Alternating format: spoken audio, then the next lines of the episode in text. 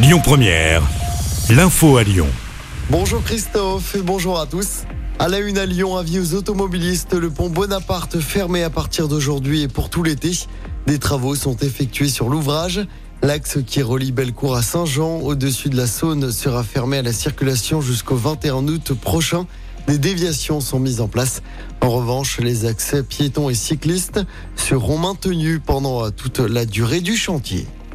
On reste sur la route avec des perturbations. Attention cette semaine sur la 89 entre la Loire et le Rhône. L'axe sera fermé de nuit à partir d'aujourd'hui jusqu'à jeudi. Des travaux de maintenance sont prévus entre Balbigny et la tour de Salvani. Circulation coupée entre 20h et 6h du matin. Le métro B à Lyon est encore à l'arrêt ce lundi. Comme depuis samedi, le trafic est totalement interrompu pour permettre les travaux de prolongement de la ligne vers Saint-Genis-Laval. Des bus relais sont mis en place. Le métro circulera de nouveau à partir de demain matin.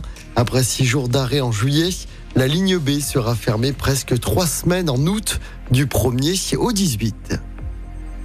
Et puis, euh, fini l'homicide involontaire. Le gouvernement va créer aujourd'hui l'homicide routier à l'occasion d'un comité interministériel de la sécurité routière.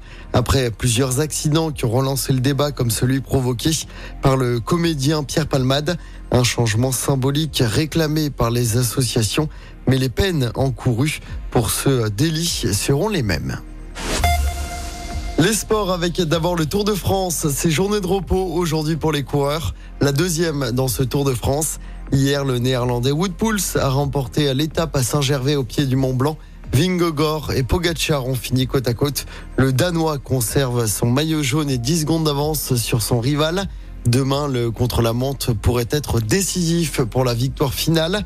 Et puis en tennis, Carlos Alcaraz, nouveau roi d'Angleterre. L'Espagnol a été sacré hier sur le gazon de Wimbledon. C'est son premier titre à Londres. Le numéro 1 mondial a battu Novak Djokovic. Une victoire en 5-7.